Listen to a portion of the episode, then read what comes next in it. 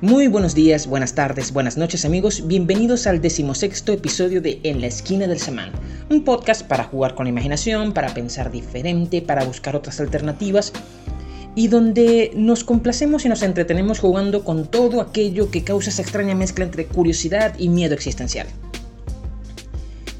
Esta vez hacemos una pequeña pausa, una pequeña interrupción en nuestra serie especial. Ya sé que había comentado que íbamos a tener una serie especial de episodios y sí, lo, lo, tengo, estoy trabajando en ello de forma constante. De hecho, todos los guiones están terminados. Pero este es un tema que surgió sin querer queriendo y quería de, tenía deseos de verdad de, de, presentarlo en un programa, de conversarlo con ustedes, de compartirlo. Ya es un tema que de alguna manera se encaja un poco con todo lo que hemos venido haciendo en los primeros episodios del podcast, por supuesto, y aunque difiere un poco de esta temporada especial en la temática. Esta última temporada especial ha sido más bien de, aspectos más técnicos, más antropológicos, más científicos, más históricos. Aquí volvemos un poco a nuestro tema de la antropología cultural, más al, aspecto místico y a la magia. Y esta vez va a ser quizás mucho más místico que los demás, porque aquí vamos a hablar acerca de magia y música. Esto había surgido en un comienzo como, como un texto o algo que había, que, había querido compartir con que había querido enviar o hacer llegar quizás a, este youtuber Alvins de, Alvins de Colombia. Y bueno, entre muchas cosas que obviamente mi habilidad con las redes sociales no es la mejor, el caso es que el texto nunca llegó, pero no, no quería desperdiciarlo, me llamaba un poco la atención y dije, oye, esto puede servir para un programa. ¿Y por qué no hacerlo en un programa? Así que decidí seguir trabajando el texto y convertirlo en el guion para un episodio del podcast y compartirlo con ustedes porque la verdad que visto después con el paso del tiempo cuando volví a releer el, material, el texto, dije, oye, esto puede servir. Así que quiero compartir con ustedes este, e, e, e, este tema en este episodio del podcast. Empecemos ya sin más dilación con la introducción. Introducción. ¿Por qué los libros de autoayuda no dicen toda la verdad, realidad y lenguaje? La gran estafa de los libros de autoayuda y de la gran mayoría de su corriente está en vendernos esa idea de que es tu pensamiento el que construye la realidad. Cambia tu pensamiento y cambiarás tu realidad. ¿Y cómo cambia ese pensamiento? Ah, pues mira, resulta que tú piensas con palabras y haces un bien cuidado cambio en el lenguaje que empleas, cierta forma de elaborar las oraciones, un conjunto definido de vocabulario que adoptar y otro que censurar, pues ahí ya tienes una herramienta para lograr el cambio. Lo siguiente es hacer de eso un hábito y pronto tendrás en ti todo lo necesario para transformar el mundo y ser exitoso, ser el gran emprendedor que quería ser, el chico o chica exitoso que logra el reconocimiento de sus familiares y amigos, todo con un poco de conductismo y PNL. Pero la verdad es que hay dos grandes mentiras en todo esto. Siendo, siendo fieles a la verdad, la primera de estas mentiras es que es esa que dice que tú puedes construir y cambiar la realidad a voluntad. Esto tiene sentido solamente dentro de la sociedad occidental moderna que ha levantado el mito moderno del individuo. Incluso gente como Hayek y Mises, partiendo del mismo mito, construyen una elaborada teoría económica y eso teniendo en cuenta que no hay nada más colectivo y social que el devenir económico en donde en esa teoría se niega el colectivo y se considera a la sociedad solo como una suma de individuos. El divorcio entre esta concepción individualista y la naturaleza social de la economía es tan grande, es tan grande como la diferencia que existe entre una serie y una asociación en matemáticas. Pero resulta que la realidad no la construimos solos, somos agregados en un proceso mayor. Podemos llamar ese proceso sociedad, cultura o civilización, cada término tiene sus matices, pero en esencia se refieren a lo mismo. Todos colaboramos en ella en un intrincado proceso basado en nuestras propias relaciones con los demás. Y si no captan la idea, bueno, vean Evangelion, que es básicamente todo el tema de discusión de la serie, está en, entender que tu ser social, tu identidad, incluso tu identidad como individuo, como sujeto independiente de, los demás, se construye a partir de tu correlación con los demás. La segunda gran mentira es más bien un error de interpretación de los escritores y técnicos de, de estas corrientes. Les ocurre como la metáfora del mono y la luna cuando dicen que el mono señala la luna, pero no es la luna sino el dedo. El lenguaje no es un elemento para transformar la realidad, sino que es parte íntegra de ella, es consustancial. Y aquí vamos a tener una interpretación diferente de la que suele dar Lacan, porque para Lacan eh, la realidad es lo que es estrictamente no simbolizable, por lo tanto la realidad es aquello que no puedo reconstruir en base al lenguaje, que no puedo aprender a través del símbolo y del significado nosotros vamos a tomar un camino diferente, pero solamente un camino en términos de, en términos de, nomenclatura. Eh, de alguna manera pienso que Lacan está correcto en su idea. Simplemente que a lo que Lacan llama realidad, nosotros vamos a darle un rótulo más concreto, vamos a llamarlo eh, realidad objetiva o mundo exterior objetivo. Nosotros, como seres sociales, experimentamos la realidad como una construcción colectiva no creamos o manipulamos el lenguaje a nuestro antojo, sino que lo hacemos en forma colectiva también. Esto es lo que hace al lenguaje una cosa viva. Entonces es como si la realidad fuera esa construcción colectiva de símbolos y lenguaje, de relaciones de significado y significante que median nuestra experiencia. Es decir, podemos considerar a la realidad como la conjunción entre nuestras pulsiones y nuestra voluntad, por un lado, con la construcción cultural por el otro. Esa conjunción ocurre durante nuestra experiencia, es decir, el experimentar diario y constante de nuestra propia vida, con los estímulos del mundo exterior, sea lo que sea el mundo exterior. Lo otro, lo que está fuera, el mundo objetivo, por decirlo de algún modo, es ese gran otro, eh, para utilizar la, la terminología lacaniana, lo que es distinto de nosotros y que el símbolo debe aprender. Es como si la existencia humana fuera un diálogo entre esa realidad de la voluntad de la abolición hecha símbolos es un diálogo con un mundo objetivo, un mundo objetivo exterior que es siempre silencioso, que se resiste a ser simbolizado. Arte y pensamiento mágico. Podríamos entonces decir que la corriente de la autoayuda forma parte de lo que llamamos pensamiento mágico. Bueno, por muchas razones sí. Pero el término pensamiento mágico ha obtenido una carga peyorativa en el último siglo, por lo que podríamos quizás cambiar el término y hablar, por ejemplo, de una construcción con basamento mágico. Una vez más, cambiando un poco el lenguaje se obtiene algo distinto y se aprecia una realidad diferente. Pero no es la única cosa que tiene elementos básicos de la magia en lo más profundo de su esencia. El arte en general entraría dentro de esta concepción de lo mágico. Muchas, muchas de las artes son construcciones basadas en el lenguaje o en los símbolos, y a diferencia de la ciencia y la técnica modernas, que pretenden transformar lo que llamamos realidad objetiva en el mundo exterior, transformarlo, transformarlo en beneficio del hombre, o no, eso de que de a quién beneficia el dominio y control de las fuerzas naturales es una discusión diferente. A diferencia de la técnica, el arte no pretende actuar sobre el mundo objetivo, sino sobre el espacio simbólico y de significantes. En la literatura, por ejemplo, opera sobre el orden del significado y del significante para trastocar y jugar por puro placer con el significado. En la música y la pintura, considerablemente más abstractas y complejas, opera sobre el espacio simbólico y sobre la acción sensorial en sí misma. Pero su meta no es nunca transformar el mundo objetivo exterior, es mediar la percepción subjetiva de la existencia colectiva de la cultura. Es decir, opera sobre lo que en, estas, en este podcast, en este episodio, consideramos como la realidad. Entonces, podemos decir, en cierta forma, que Alan Moore tenía razón. Alan Moore, el, el, escritor de cómic, el creador de B de Vendetta y de The Watchmen. Él tenía razón, en parte, al afirmar que el creador de la obra de arte, el artista moderno, ocupa un lugar semejante al que ocupaban los magos en las antiguas sociedades. Bueno, en particular yo creo que Moore exagera un poco en estos puntos, aunque es en esencia correcto si nos atenemos al punto de vista literal. Pero vamos a puntualizar un poco más aquí, vamos a entrar más en profundidad. ¿Qué entendemos por magia? Vamos a repetir de nuevo esta parte. ¿Qué es y cómo funciona la magia? La magia es una de las cosas más antiguas en el hombre, anterior a la civilización quizás. De acuerdo a Fraser, eh, la magia es un conjunto de técnicas y leyes. Explican el mundo y a la vez nos dan herramientas para dominarlo, para controlarlo es como una antecesora remota y lejana de la ciencia actual. Y es que en las dos grandes leyes de la magia que delimita Fraser, la ley de contacto y la ley de simpatía, observamos ya la esencia subyacente que tiene esta protociencia. Es el trasladar el orden interior del pensamiento humano al orden exterior del mundo de los sujetos y objetos. Esto es una idea que hemos comentado muchas veces. Y esta es la gran diferencia a nivel de esencia de, de episteme entre la magia antigua y el pensamiento científico moderno.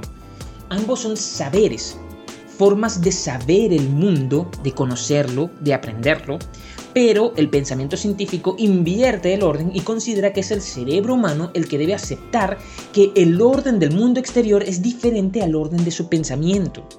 El pensamiento mágico, en cambio, no se hace este cuestionamiento y da por sentado, sin ponerlo en duda, sin que se le pase por la mente, que el orden de los pensamientos humanos y del mundo exterior es la misma, es el mismo, son la misma cosa. Un ejemplo de esto, bueno, vamos para entrar en, detalle, sería la ley de contacto. En la ley de contacto, tal como la, anuncia Fraser, lo que estuvo en contacto con algo mantiene las propiedades de ese algo eh, con el que estuvo en contacto, incluso si se distancian en tiempo y espacio. En los hechizos de magia se suele requerir partes del cuerpo o prendas de otra persona para realizar el hechizo o el conjuro sobre esa parte, para que lo que le ocurre al cabello o prenda entonces le ocurra a esa persona. Es el principio que subyace a los filtros de amor, a los hechizos de dominio y control de la santería caribeña y a la magia medicinal vudú. Pero numerosos experimentos, pruebas, nuestra experiencia cotidiana nos han demostrado que esto no funciona así en realidad y que si yo baño en aguas de rosas un cabello, este solo terminará empapado y con olor a rosas. Porque lo que le pasó a esa hebra de cabello le ocurrió solo a esa hebra y no a la persona en sí. Necesitamos que haya un punto de contacto, eh, una, conexión, un mecanismo que pueda transmitir con, con velocidad límite, la velocidad de la luz, eh, eh, esa corriente de causalidades hasta que pase a la persona. Eso es lo que nos dice la experiencia en la ciencia. Pero eso no es lo que opera en la magia. ¿De dónde sale la convicción tan grande que tienen tanto los magos como los creyentes en esta ley? Porque sin haberla escuchado nunca en sus vidas, para todo, para el hechicero y para el creyente, es evidente que lo que le hagan al cabello o a la prenda incidirá sobre las personas en cuestión no lo cuestionan, no, no, se lo preguntan. Esto es lo, lo, más sorprendente, que sin haberlo discutido nunca, sin haberlo escuchado jamás en sus vidas, sin haber nunca oído hablar de la ley de contacto, o no importa el nombre que le pongan, de una ley que enuncie esa relación, para todos ellos resulta obvio que esa ley debe ser cierta. Tan obvio es que ellos no enuncian la ley. Es una verdad tan profunda para ellos que no, que no son siquiera conscientes no se lo cuestionan, no lo ponen en duda siquiera, para ellos es una verdad tan obvia como que el cielo es azul y preguntarles por su naturaleza su origen sería como preguntarle a un pez qué es el agua. Aunque haya vivido toda su vida en ella, no tendría ni idea de qué es. La ley de contagio nos resulta tan natural porque opera con el mismo principio que el pensamiento humano. El cerebro, cuando elabora nuestros pensamientos, teje en todo momento un sinfín de asociaciones constantes. Cada elemento está asociado a otro. Y mientras más intensa y profunda sea la impresión de algo, sea la impresión que nos dejó, más significativas serán para nosotros esas asociaciones. Porque nuestra memoria, nuestro cerebro funciona en base a asociaciones. Por ejemplo, los olores de la cantina de un colegio, impresiones que quedaron grabadas en nosotros cuando nos enfrentamos a la vida escolar la primera vez, por lo que los elementos asociados a ella traen recuerdos y sensaciones con gran frescura, dependiendo de la intensidad de la experiencia. Pero en líneas generales, eh, elementos como los olores, los colores y cualquier símbolo en sí mismo, por pura asociación, despiertan en nosotros cadenas de reacciones y estructuras de pensamiento. Será interesante ver esto desde el punto de vista neuronal, pero bueno, todavía eso no es posible. Lo siguiente que hicimos nosotros, los seres humanos, fue extrapolar esta ley hacia el exterior, considerar que el mundo exterior compartía el mismo orden que nuestro mundo interior, que así como nuestra mente estructura todo en términos de asociaciones y símbolos, el mundo exterior funciona con asociaciones y símbolos. Y esto no fue un razonamiento meditado, una indagación por la naturaleza del mundo exterior. No, no, no fue que el mago o el hechicero se sentaron a meditar bajo la higuera con Cristo para entender la naturaleza del mundo y, y descubrieron que funciona tal cual nuestro pensamiento. No, fue una acción instintiva. Todos, sin haber tenido que estudiarlo, o que manejarlo, o que aprenderlo, comprenderlo, lo entendemos así de forma natural. De niños seguimos haciendo eso. Lo que significa, por esa analogía entre la filogénesis y la ontogénesis que ya hemos discutido antes, es que seguramente los hombres de miles y miles de años atrás lo harían también. Otra característica de la magia, y que se vio desarrollada y potenciada por el pensamiento místico en las civilizaciones posteriores, más, más elaboradas, es la certeza. Esa certeza de que el ego es una ilusión. Hablemos un poco de esto. La conexión con el todo. Occidente ha estado desde hace mucho tiempo centrado en el concepto de la separatidad y sus problemas. La sensación de que somos un ente separado del resto del mundo es algo absoluto e innegable para nosotros como occidentales. Forma parte de nuestro paradigma cultural. Y no es que otras culturas no le den importancia a este hecho, es algo que forma parte de nuestra experiencia inmediata, universal de todo ser humano, el saber que eres algo distinto del otro. Es el punto de partida de nuestra conciencia. Se trata de que, para nosotros, como occidentales, ese hecho tiene un lugar especial en nuestro modo de ver la vida. Y más que occidentales como occidentales modernos. El caso es que al avanzar la ciencia y el pensamiento, sobre todo del siglo X, finales del XIX para acá, muchas cosas de ese pensamiento filosófico moderno nos han llevado a considerar poco a poco que tal separación entre el sujeto y el mundo exterior inmediato no existen en realidad. Ya en la actualidad no nos consideramos ni siquiera físicamente separados del resto del mundo y hemos pasado, eh, a nivel de ciencia, no de cultura popular, hemos pasado de vernos como un fragmento de materia autoconsciente a vernos como un patrón dinámico, autorreplicable, indiferenciable en el fondo del resto del universo. Pero hay un problema con esta explicación. Es una explicación profunda, hermosa y bella, pero tiene un problema y es que es una explicación racional, es mental. Para nosotros llegar a ella debemos hacerlo mediante un, acto de abstracción. Nuestra sociedad, por otro lado, un poco más lenta, se empeña en hacernos experimentar de forma continua nuestra separatidad. Y la energía para el movimiento de sus engranajes, la fuerza con la que el mercado, las instituciones sociales se mantienen y se movilizan, surge de explotar ese sentimiento de separatidad y en parte se basa en esto, podemos decirlo, una extensa región de la obra de Eric Fromm, eh, que podrían leerlo genial, sobre todo en El miedo a la libertad y en, El arte de amar, está presente esta noción de que el sentimiento de separatidad es utilizado como es explotado precisamente para que con la energía que genera esa angustia por la separatidad la sociedad se nutre.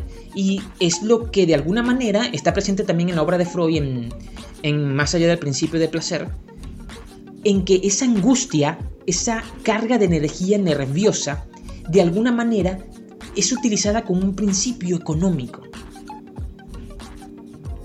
El ser humano busca en todo momento negar la separatidad, suprimirla, sentirse parte de algo y de ser posible parte de todo, pero la sociedad en todo momento nos inculca y nos recalca no solamente el concepto de individuo, sino la certeza de que eres tú contra el todo, de que tú en particular estás separado y enajenado, estás alienado de la totalidad.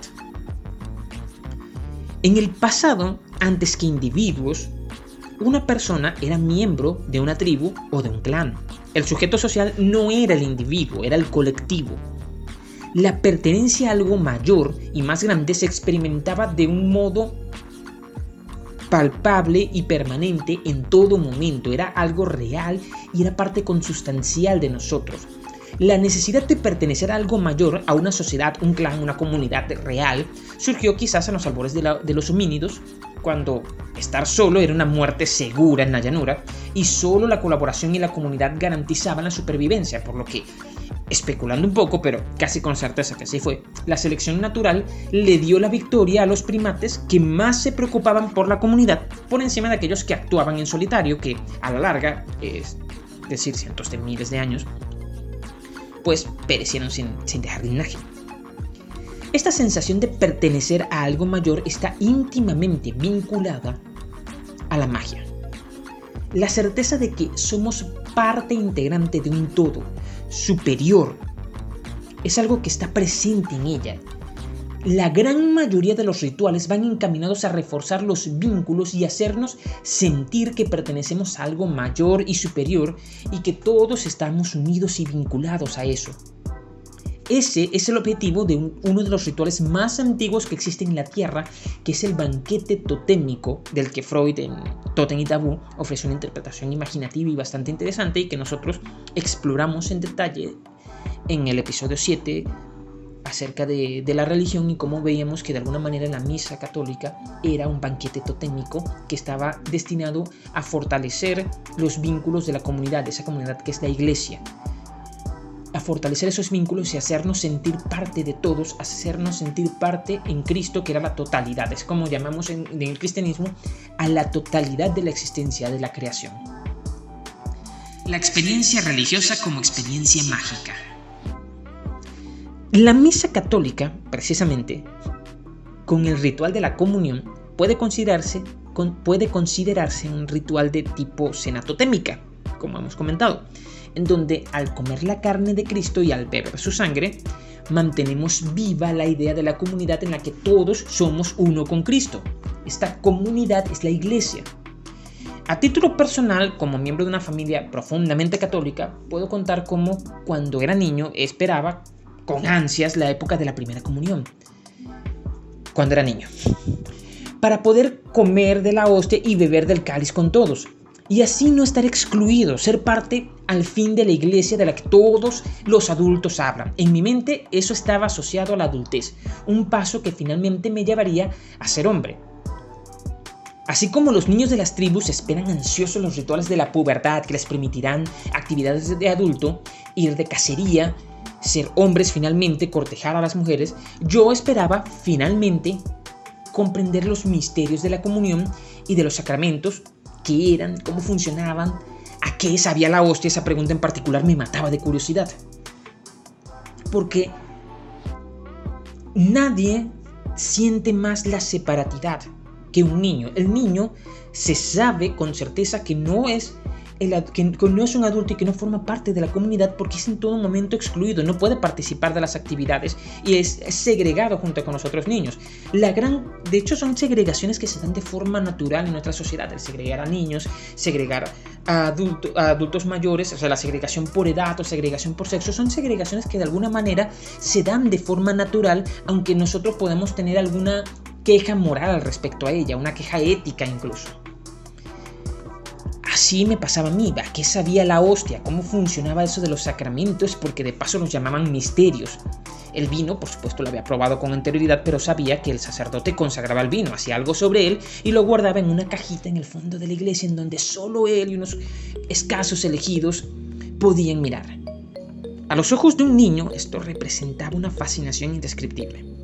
A esto se suma el deseo de finalmente ser parte de mi tribu, ser adulto, ser reconocido como un miembro real de mi tribu, el poder finalmente tomar la comunión y beber del cáliz sagrado, porque mientras eres niño, mientras eres niño, sabes que estás por completo separado del mundo de los adultos, al que deseas profundamente pertenecer.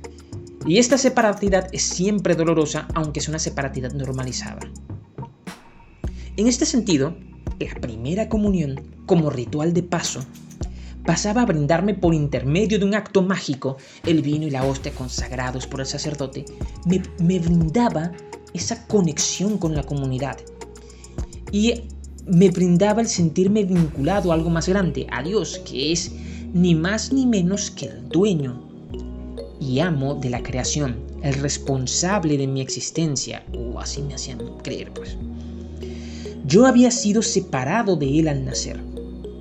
yo portaba en mí el pecado original y aunque lo había expiado en parte con el bautismo, las debilidades de mi carne me alejaban de él y solo dentro de su comunidad, la iglesia, podía mantener ese vínculo y esa conexión con el infinito, con el todo.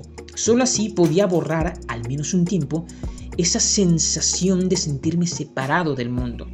Pero, ojo, todo esto son racionalizaciones, porque el deseo de pertenecer a la comunidad, de superar esa segregación que reafirmaba mi sentimiento de separatidad, ya estaba, ya existía.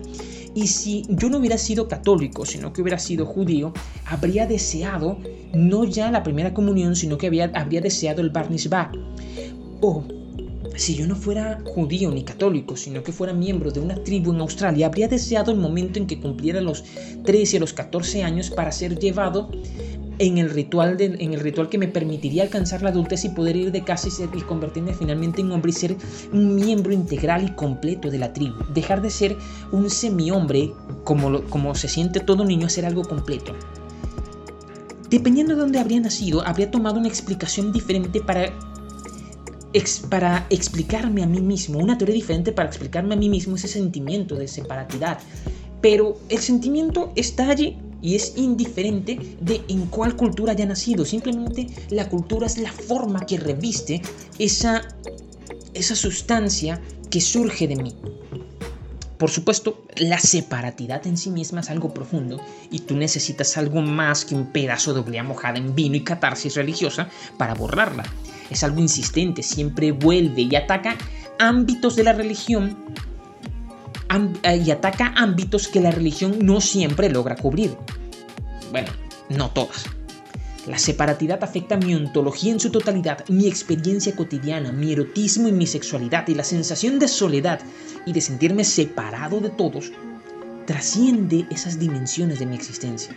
Por eso, en aquellas sectas religiosas como los testigos de Jehová y otras más, donde el control de los líderes alcanza incluso tu vida marital íntima, a tu sexualidad adolescente, lo que puedes o no puedes leer y comer, en esas sectas donde el control es tan invasivo, el resultado no es el miedo o el horror ante la pérdida de la libertad, sino, al contrario, es un éxtasis y un sopor religioso profundos en los que los practicantes se sienten unidos a algo más grande que los hace superiores a cualquier otro ser humano en la Tierra. Pero en el fondo, la religión, al igual que el arte, parte de fundamentos mágicos y emplea estas leyes y estos fundamentos para lograr sus resultados, para preservar sus instituciones y lograr impregnar de gran alcance a sus creaciones. Bueno, quizás esta idea planteada así de lugar a confusiones. No es que el arte o la religión sean algo mágico en cualquier sentido que queramos usar esa palabra. Es más bien que ellas emplean un saber, una técnica y un conocimiento que la magia ya había usado miles de años antes que ellas. De hecho, en un principio magia y religión no eran incompatibles y el sacerdote y el hechicero eran con seguridad una sola persona. Y el arte, como representación del mundo, como representación de nuestra existencia y de nuestro modo de ver y experimentar el mundo, surgió al unísono, miren qué curiosa palabra, con ellas. Es posible incluso que la música, en tanto arte, no sea algo exclusivo de los seres humanos. Ya lo hemos discutido en otros episodios del podcast. Hay algunos hallazgos que parecen vincular antiguas flautas de más de 30.000 años con yacimientos neandertales. Ya algunas concepciones modernas expuestas por el maestro Dussel en sus clases de estética en YouTube, que están bastante interesantes, les recomiendo que las vean, consideran que la estética no es un rasgo exclusivo de la especie humana, aunque es algo aún, eso es algo que aún está en discusión. ¿El músico como mago? La música como experiencia cumple en este sentido con lo necesario para ser considerado un acto mágico comparte muchas semejanzas con la experiencia religiosa en realidad. Y quizás por ello es muy empleada en los rituales religiosos, tanto los actuales como los más antiguos y primigenios. Considerar al músico o al artista como un mago es para mí un poco exagerado. Quizás el mago o el hechicero juega un papel muy distinto del que juega el músico o el artista en general. En mi experiencia, el mago es alguien que domina y somete a la realidad es poseedor de conocimientos y misterios que le dan poder y de su cuerpo, de su propia corporeidad física, emana una fuerza que hace que el estar uno frente a él le haga admirarlo y temerlo por igual. Esto es algo que el músico o el artista en general no puede lograr porque si bien el artista produce en sus seguidores un sentimiento de profundo respeto y admiración, no es capaz de generar ese temor sagrado y ominoso que producen el hechicero, el mago o el médico brujo en general, porque estos hombres son portadores del tabú, el horror sagrado que, quizás un poco deformado, vemos un poco presente en esos relatos de Lovecraft, por ejemplo. Esto se debe precisamente a su poder y a su capacidad para controlar y dominar el mundo, tal como lo ven los que le siguen o acuden a ellos. En este punto, precisamente en esto es donde difiero de la concepción de Moore acerca del artista como mago. Porque la creación artística no está revestida de ese hálito sagrado, poderoso y místico que envuelve a un chamán o a un médico brujo en el Caribe, o en África o en la Polinesia quizás. En cambio, observo en el artista más bien al hombre común que descubre el fundamento mágico y lo usa para crear algo, un objeto, por ejemplo la obra de arte, cuyo único propósito es lo lúdico, es el juego. Es el juego de las emociones o del pensamiento, un objeto mágico que nos hace entrar en esa experiencia colectiva de conexión con el infinito. Este objeto es de una naturaleza muy diferente a los talismanes, a las oraciones y a los rituales del médico brujo, del chamán o, del, o de la ensalmadora, que acude a la cuna que, que acude a la cuna de un niño a orar y a ensalmarlo, a bañarlo en aceites mágicos y llenarlo de cantos para arrancarlo de las garras de la muerte, pues sus padres acudieron a él convencidos de que fue un brujo, un embrujo y que la medicina tradicional requería ayuda de los espíritus. Su naturaleza es más cercana a la labor del sacerdote que a la del artista. Entonces, ¿cuál es la naturaleza mágica de una obra de arte? Y en, en el caso de la música, ¿cómo se experimenta esa naturaleza mágica? la creación musical como acto mágico. La música en vivo es una experiencia báquica, tanto para el que la interpreta como para el que la oye. En los grandes conciertos o en los pequeños conciertos muy intensos se produce una sincronización entre todos los participantes que disuelven momentáneamente la ilusión de la separatidad, haciendo que todos nos sentamos como uno solo. No, todos nos olvidamos de nuestro propio ego y nos sentimos como un, un único ente, un único ser. Por un momento toda la masa se funde en un único sujeto que experimenta algo parecido al sentimiento de comunión. En mi experiencia creo que ha sido una de las formas más rápidas de llegar en cierta forma al sentimiento oceánico, porque no es como que llegas a un punto en que comprendes que eres uno con, con el todo, que estás vinculado o unido al infinito, a la totalidad, no es una conclusión que llegas tras una reflexión. Al contrario, es un golpe de conciencia súbito, un sentimiento, una sensación. Es tu propia experiencia sensorial la que te lo confirma de forma inmediata y constante. No crees o deduces que eres parte del todo, lo sabes. Sin embargo, desde el punto de vista del creador, del músico que compone o crea una canción, el acto creativo artístico posee un funcionamiento muy semejante al de las mancias. Vamos a explicar brevemente ese tema de las mancias. Voy a hacerlo en parte desde, desde mi experiencia, que aunque he, pasado por algunas mancias por curiosidad, realmente con la única con la que logré entablar cierta relación fue con el tarot, quizás por la influencia que en esa época tenía de algunas lecturas jungianas que había hecho y sobre todo de algunos amigos seguidores de Jung que hayan jugado un papel importante en ello. No considero que, la que las mancias sean una ciencia, ni que sean infalibles, ni haré por supuesto una defensa de ellas. Lo que sí haré es exponerla, exponer la lectura en tanto experiencia y sobre todo señalar los paralelismos con el acto de composición en música o con algunos episodios de la composición musical.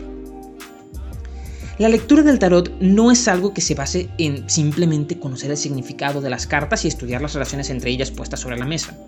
Por el contrario, muchas veces es preciso prescindir de este elemento mecánico, de su significado, de qué dice una carta, esto qué significa, y comprender que las cartas funcionan como un catalizador de símbolos. El principio de las leyes de Fraser está aquí presente, pues durante el uso de las cartas uno asume que el usuario entra en sincronía con el lector, con el que está haciendo la lectura, y es el lector, el, este, el que emplea las cartas como catalizadores mágicos que le permiten leer al usuario, el que está consultando. Es decir, en realidad leemos a la persona y no a las cartas. Por eso los símbolos de cada arcano en, las cartas del tarot son siempre cosas muy ambivalentes, son poco claras y definidas. Su objetivo no es servirte como, como, un diccionario de esto significa esto, esto significa aquello. En, cambio, es servir algo así como que una plantilla para que se exprese en el mismo lenguaje de los símbolos lo que está presente en el usuario, en la persona que consulta. De hecho, como regla básica en este punto de, la, lectura y de la magia, lo que todo lector de cartas debe saber es que el mago nunca crea una solución o no crea nada de hecho. Solo ayuda al consultante a encontrar lo que desde un principio estaba dentro de él. En este punto, solo expresa, mediante los símbolos, con ayuda de las cartas, lo que la persona no había logrado poner en palabras y que quizás ella, de forma consciente, no sabía, pero sí inconscientemente. El mago utiliza esas cartas para darle nombre a lo que el usuario no había podido hasta ahora nombrar. Como vemos eh, aquí, el, el nombre en la magia juega un papel importante, ya lo hemos comentado antes, porque es asignarle un símbolo lingüístico a algo que previamente no lo tenía. Y la curación, como en el psicoanálisis, pasa por poder nombrar aquello que no habíamos sido capaces de poner en palabras hasta ahora. El acto de nombrar algo implica su dominio, su control dentro de la estructura del pensamiento mágico. Dominar algo es saber su verdadero nombre. En el proceso de interpretación, el lector no toma el contenido de la carta de manera literal, nunca, sino que la carta le insinúa, aparece en su mente como una especie de intuición, una idea en busca que está buscando forma. Y su relación, la carta y sus significados le permiten poner en palabras el mensaje que quiere extraer. Todo el proceso es como navegar en la neblina, en donde para disipar la neblina no puedes soplar, sino que debes soltar el aire que tú contienes dentro de sí y abandonarte. Debes, para poder leer, dejar de tratar de entender y simplemente permitir que lo que llega a ti fluya, no puedes soplar para disipar la neblina, debes abandonarte a ella, dejar fluir tu pensamiento como, como un, acto de meditación en, el budismo, en el taoísmo, en el hinduismo, como un acto de yoga. Las palabras en ese momento afloran solas en tu discurso y ellas, sin que tú medies ningún acto de razonamiento, articulan un discurso coherente. Y la coherencia de ese discurso, de dependerá de las cartas y de tu intuición como intérprete. Ahora, resulta curioso lo parecido que es este proceso de, la lectura de unas cartas con el proceso de creación de una canción o un tema musical y la relación con los que escuchan ese tema. En la música actual, las letras juegan también un papel importante y a veces se componen a la par que se compone la música o después de que se compone. En esos casos, es la música escrita la que construye la letra. Y estoy seguro que muchos músicos, si están escuchando esto, concordarán en que cuando les ha tocado componer la letra de una canción en circunstancias semejantes en que la música ya está hecha o está a media, han sentido como que si fuera la canción la que utilizara al compositor, la que te utilizara a ti para escribir la letra y no al revés. El músico debe abandonar para poder escribirla toda resistencia, debe abandonar todo, intento de, de, focalizar o de centralizar el discurso o el tema y debe dejarse, simplemente debe dejarse llevar. Y es en ese momento en que las palabras van a surgir solas. Vendrán a ti sin que las llames, como si siempre las hubieras sabido. Y en muchas ocasiones la canción es escrita en un solo tirón, de una sola vez. Este proceso es lo que muchas veces llamamos simple y llanamente como inspiración. Pero lo sorprendente es cuando esto mismo ocurre en composiciones colectivas. Cuando durante un ensayo o durante una reunión están tres o cuatro personas que abordan la escritura de la letra, se dedican a escribir la letra entre tres o cuatro personas, todas juntas allí, en un acto de composición colectiva. Y van a hacer unos pocos versos. En todos, en ese momento, todos entran como en sincronía y el tema se construye solo sin que tú puedas decir que la letra o que la idea es más de alguien que de otros o que de todos los demás, porque todos están de alguna manera poseídos por la melodía que tomó la forma de esa letra a través de ellos. Es como que si tú, en ese momento, todos ellos, el grupo, fueran el instrumento a través del cual la idea que está presente en la melodía cobra forma y se manifiesta. El acto de creación de una canción o un tema instrumental también muchas veces actúa como una labor lenta en la que tú como compositor exploras un tema y lo vas construyendo, no trabajas en un día. Trabajas, escribes hoy un verso o dos versos, lo dejas allí, mañana lo vuelves a reescribir, haces alguna modificación en los acordes, utilizas reglas, eh, toda una serie de elementos. En estos casos, la sensación del sentimiento oceánico ronda también, pero como un fantasma. El tema musical es entonces como una especie de, de masa ignota, amorfa, oscura, misteriosa, no es ni siquiera una idea, es apenas una noción. El compositor se acerca entonces a esa idea, a esa noción, y la descubre, la explora, le da muchas formas hasta finalmente pulirla y sacarla, hasta que le, toma, toma cuerpo. Y muchas veces es una labor frustrante porque sientes que la canción o el tema no se deja dominar y no consigues cómo darle la forma que realmente ella está pidiendo por más que la exploras y la buscas. Se vuelve entonces como un diálogo, un choque de voluntades entre el, compositor y su deseo de, que, que quiere explorar, que quiere desarrollar y el tema musical en sí que no se deja dominar. Es como que si sientes el tema, en esos casos, sientes el tema musical como si fuera un animal que debes domar, que debes hacerlo también con paciencia y con esfuerzo. A veces también se siente como si, una vez más, fuera el tema musical el que te va guiando a ti como compositor hasta que el tema se descubre a sí mismo en las manos del músico. En cualquier caso, el resultado es siempre un sentimiento que estaba allí y que no sabíamos que teníamos, es descubrir o develar algo en el interior del creador que surge a la luz. En este sentido, el arte no es nunca, no una creatio ex nihilo, sino que es una transformación, una transmutación y transposición de la realidad interna del sujeto hacia el mundo exterior. El resultado es una pieza de lenguaje, ya sea mediante símbolos o palabras, que transforma a su vez la realidad con cada ejecución. Sigue la misma ley de la literatura, la forma es el fondo y el fondo es la forma, pero ¿Cómo ocurre esa transformación de lo real? La obra musical como objeto mágico. Así como el mago toma a su consultante y le ayuda a ver lo que desde un principio siempre estuvo en él, la obra musical, la composición, nos toca o nos conmueve porque da con algo que ya estaba dentro de nosotros. De hecho, en este punto es, en principio, la esencia de la comunión es esa que se produce en un concierto. Aunque a estos eventos se anudan un montón de más elementos de la experiencia, como lo, especial del concierto, las relaciones simbólicas, los mecanismos de mímesis social, etc.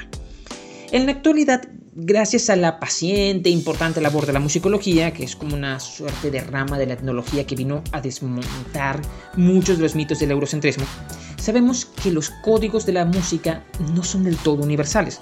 Posee, eso sí, códigos culturales muy profundos lo que hace que los leitmotivs sean difíciles de rastrear o de asignar un valor en concreto. El significado del ritmo y de la armonía es abstracto y es poco definido quizás. Los modos griegos en Occidente son un ejemplo de, de eso mismo.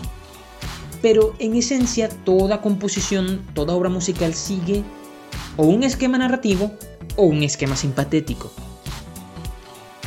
En este último caso, el del esquema simpatético, es quizás el caso más universal, pues su papel es el de recrear mediante la voz o mediante el instrumento a la acción o al referente. es el necesario en la música ritual, por ejemplo, en aquellos casos donde la música no cumple una labor estética, sino que su labor trasciende las dimensiones artísticas para jugar un papel político, social, religioso o un papel de otra naturaleza.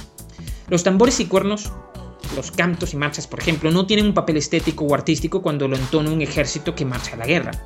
Su papel es, en este caso, el de nuclear y enardecer el espíritu, hacer que cada guerrero sienta que crece su voluntad y se sienta unido como nunca a cada uno de sus compañeros de armas. Esto trasciende con mucho el impacto de una obra de salón o un concierto de masas, pues es un canto de vida y muerte literalmente, que porta una carga energética, simbólica y humana profunda por encima de la música comercial, concebida como un espectáculo o de la música como un entretenimiento es algo que creo que hemos comentado previamente en el podcast en que estuvimos conversando con Lorenzo. Eh, saludos Lorenzo. Aparte de, casos tan extremos como este, están otros ejemplos como la música ritual en actos religiosos o propiamente mágicos, tal como los cantos de invocación o de apaciguamiento, etc. En cada uno de esos casos, la música tiende a imitar aquello a lo que se hace referencia, tiende a recrear sus movimientos. La obra musical cuando toma la estructura narrativa, por otro lado, pasa a formar aquella otra parte que ha jugado un papel muy importante en nuestra existencia como, como seres humanos, que es la representación. La representación es una tendencia natural del pensamiento humano también. El juego infantil, por ejemplo, que es algo instintivo, es un acto representativo en esencia. A medida que pasa el tiempo, que crecemos, el acto de jugar se transforma y toma otras formas. No puedo afirmarlo, pero hay sin duda una analogía entre la esencia del juego infantil y el acto de crear y experimentar el arte. En algunos casos, como en el teatro, la analogía es casi exacta. En otros, como en las artes de la pintura, la escultura y la poesía, la analogía es más difusa y menos verosímil, pero podemos igualmente señalarla. La representación forma parte también de la ley de simpatía de Fraser, de hecho. La estructura narrativa es lo que más conocemos y empleamos en la actualidad, cuando se hace música por la música en sí, como es el caso de la música comercial de la, industria y de la radio. La estructura simpatética está, por otro lado, presente en la música cinematográfica y en la actualidad ha devenido en una exploración tímbrica antes que armónica, dando prioridad a las texturas y colores en la música y todo esto. En cada uno de estos casos que hemos citado en la actualidad, la obra musical posee una serie de unidades mínimas culturales intercaladas que reconstruyen y recablean nuestra experimentación de la realidad. En el caso de la música cinematográfica, su papel es el de sumergirnos en la, historia, experimentarla, hacerla más verosímil, más creíble la acción, los eventos de la historia. Pero ¿Cómo? Bueno, en realidad ya estamos viendo lo que ocurre en la pantalla, no necesitamos la narración musical en cierta forma. Esto es cierto, pero la música construye y cambia profundamente el contenido fotográfico y el dinamismo de cualquier escena, porque la música nos transmite siempre la dimensión interna de la historia la psicología de los personajes, su dimensión subjetiva interna, la relación entre ellos, la relación entre las distintas etapas de la historia. Todo eso es lo que construye la música, un fragmento de información que cambia todo y que nos construye una historia diferente. Eh, un ejemplo de esto lo podemos encontrar en la mayor parte de las bandas sonoras de películas musicales, en el caso de Disney, por ejemplo, donde eh, tiene una estructura basada en leitmotivs, en donde cada elemento de la historia o cada personaje tiene un leitmotiv. Entonces tenemos que el, personaje principal tiene una melodía, un leitmotiv, y cuando, ese y cuando ese leitmotiv suena es porque el personaje está allí, o se está hablando del personaje, o se sugiere la presencia o el influjo de ese personaje, y de alguna manera eso teje una relación distinta y una percepción diferente de la, escena, que aunque no somos conscientes de ella directamente, sí incide dentro de nosotros, y sí trastoca, sí cambia nuestra percepción y la forma en que experimentamos la historia. Pasa algo semejante con las canciones de la música de radio o de otros géneros.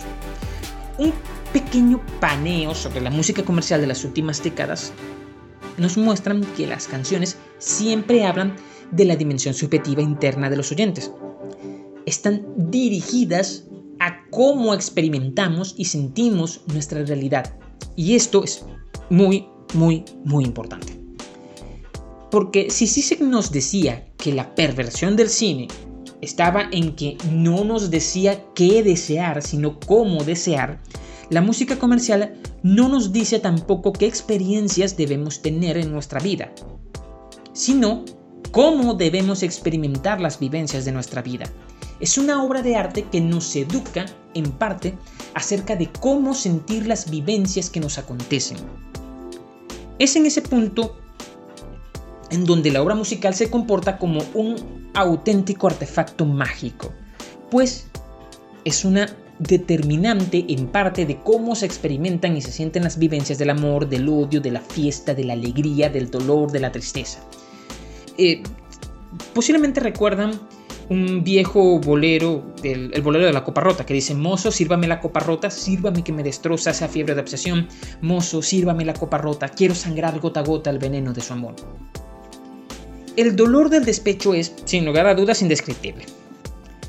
¿Se imaginan por un momento sentir despecho por primera vez en la vida por un desamor o una traición y tener esta canción, esta precisa canción en tus oídos? El dolor sigue ahí. Es el mismo que el que sentimos todos los hombres en todas las épocas ante el rechazo y la traición amorosa de una mujer. Esta pieza, entre paréntesis, refleja en realidad mucho de la forma masculina de vivenciar el despecho. ¿Ok? Vamos a hablar como, como, como hombres.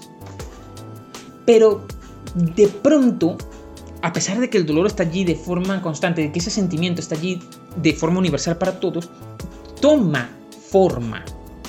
Y es en el acto de representar, así solo sea en nuestra imaginación, ese morder la copa para sangrar el, entre comillas, veneno de su amor. Es en ese acto en que el dolor se construye y toma forma en el lenguaje porque es obvio que la palabra dolor no es suficiente, es necesario recurrir a las imágenes poéticas para poder expresarlas.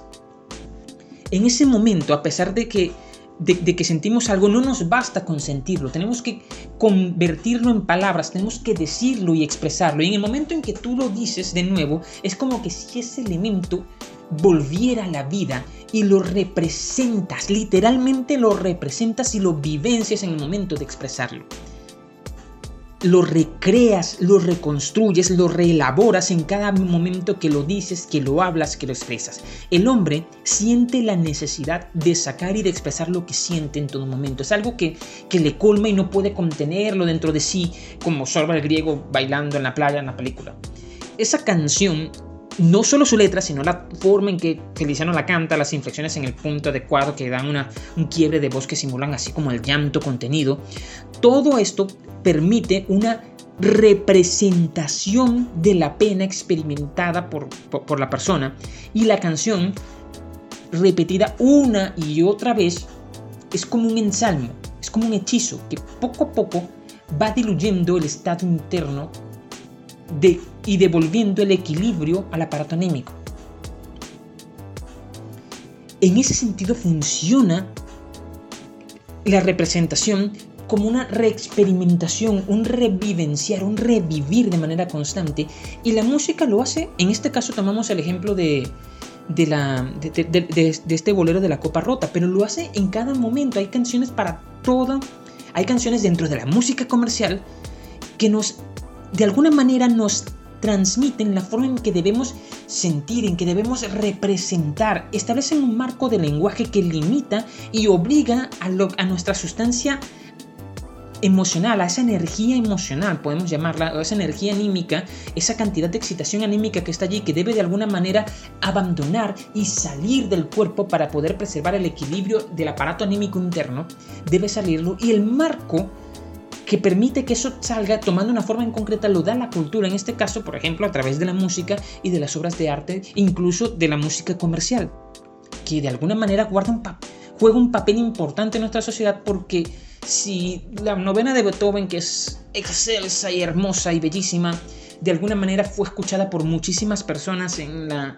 en la, Europa del siglo XVIII y del siglo XIX, pues resulta ser que la música moderna, un Michael Jackson, un Daddy Yankee, un J Balvin, son escuchados por millones de personas y de alguna manera, en tanto creaciones artísticas, prestan el marco en que nosotros como sujetos vamos a exteriorizar nuestra realidad interior hacia afuera y vamos a cumplir la representación. Cierre y conclusión. La obra musical, un tema o una canción, por ejemplo, no son lo mismo que un conjuro o que un hechizo. De la misma forma que un músico no es un mago o un hechicero. Sin embargo, ambos se nutren de la misma raíz, el sentimiento oceánico, la búsqueda de la comunión bajo la certeza de que toda separatidad es una ilusión. Asimismo, la obra musical, como creación mágica, es un elemento transformador del lenguaje y de los códigos culturales. Es un proceso continuo de creación de símbolos, de metáforas y de representaciones mediante las cuales los hombres humanizamos nuestro entorno, porque nuestra tendencia sigue siendo la de transponer el orden mental interno al orden objetivo externo. Es la razón de la existencia de la civilización. Los humanos no nos adaptamos totalmente a nuestro entorno, sino que lo transformamos más rápido de lo que el entorno es capaz de transformarnos a nosotros. Hace muchos años, leyendo El miedo a la libertad de Fromm, encontré quizás la mejor definición que he conocido hasta ahora de la cultura.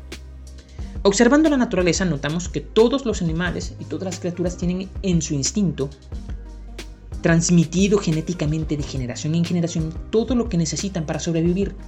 No aprenden o descubren porque saben desde que nacen todo lo que necesitan saber para existir y preservar su especie con éxito. Los hombres tenemos un conjunto instintivo genético también, pero adicionalmente transmitimos de forma extragenética toda una serie de conocimientos que son también vitales para la supervivencia. Esos conocimientos se han preservado durante miles y miles de años, en forma de símbolos, de, historias, de mitos. Los más profundos de esos eh, son los que Jung llamó los arquetipos. Es esta información transmitida de forma extragenética, de generación en generación, lo que Fromm llamó la cultura. La obra de arte forma parte de esos códigos, de estas unidades de conocimiento extragenética que se transmiten dentro de la cultura. Pero, a diferencia de la técnica y del mito, la obra de arte es una creación mucho, mucho más poderosa. No es un conocimiento sobre el mundo, ni un saber sobre, sobre el planeta, sobre el mundo o sobre nosotros. Es un instrumento de transformación de nuestra percepción de la realidad.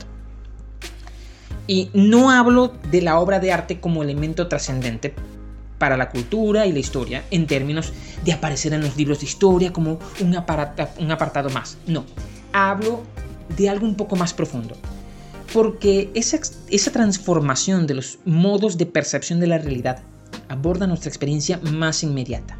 El arte moderno impregna nuestra experiencia cotidiana, desde la más nimia experiencia como tomar el transporte público, si nos fijamos, el diseño de los asientos de, un autobús tiene un criterio estético porque, aunque ninguno de nosotros le prestemos atención en este punto, eso hace que el asiento sea bello y que reporte un placer estético el mirarlos y el sentarnos en ellos. Aunque no seamos conscientes de ello, experimentamos ese placer estético en todo momento.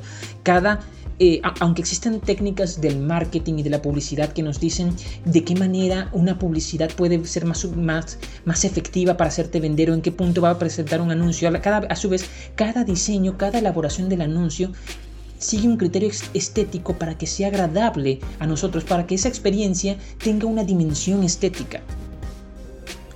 Hasta las experiencias trascendentales de nuestra existencia, como el amor, el sentirse en comunión con otro ser, el nacimiento y la muerte, momentos para los que incluso la cultura pop y la industria musical moderna ha creado leitmotivs que cada año regeneran vendiendo nuevas presentaciones mercantiles de nuestras, de nuestras experiencias y que cada año mercantilizan los símbolos de nuestra expresión. Cada elemento de esos tiene una dimensión estética que no está exenta de, nuestras, de, nuestro modo de, vida basado en, basado en el capital, en el mercantilismo y en el mercado, porque de alguna manera todos estos elementos están siempre interconectados. Bueno, amigas y amigos, esto ha sido hasta ahora este pequeño tratado, este pequeño episodio acerca de la magia y la música. sería quizás una serie especial sobre, sobre, sobre magia que, se ha estado elaborando sin querer queriendo en el, a lo largo del podcast, pero sinceramente espero que les haya gustado, que les haya llamado la atención y que lo hayan disfrutado. Estaré de verdad muy agradecido, muy contento si pueden comentarme, si pueden hacernos llegar cualquier impresión, cualquier comentario, cualquier cosa que quieran decir y compartir con nosotros. Estaremos, estaremos siempre atentos. Pueden escribirnos a nuestras redes sociales, en, Facebook en arroba en la esquina del samán y en Instagram también en arroba en la esquina del samán. Ha sido de verdad un placer y espero estar muy pronto de nuevo con ustedes. Hasta luego.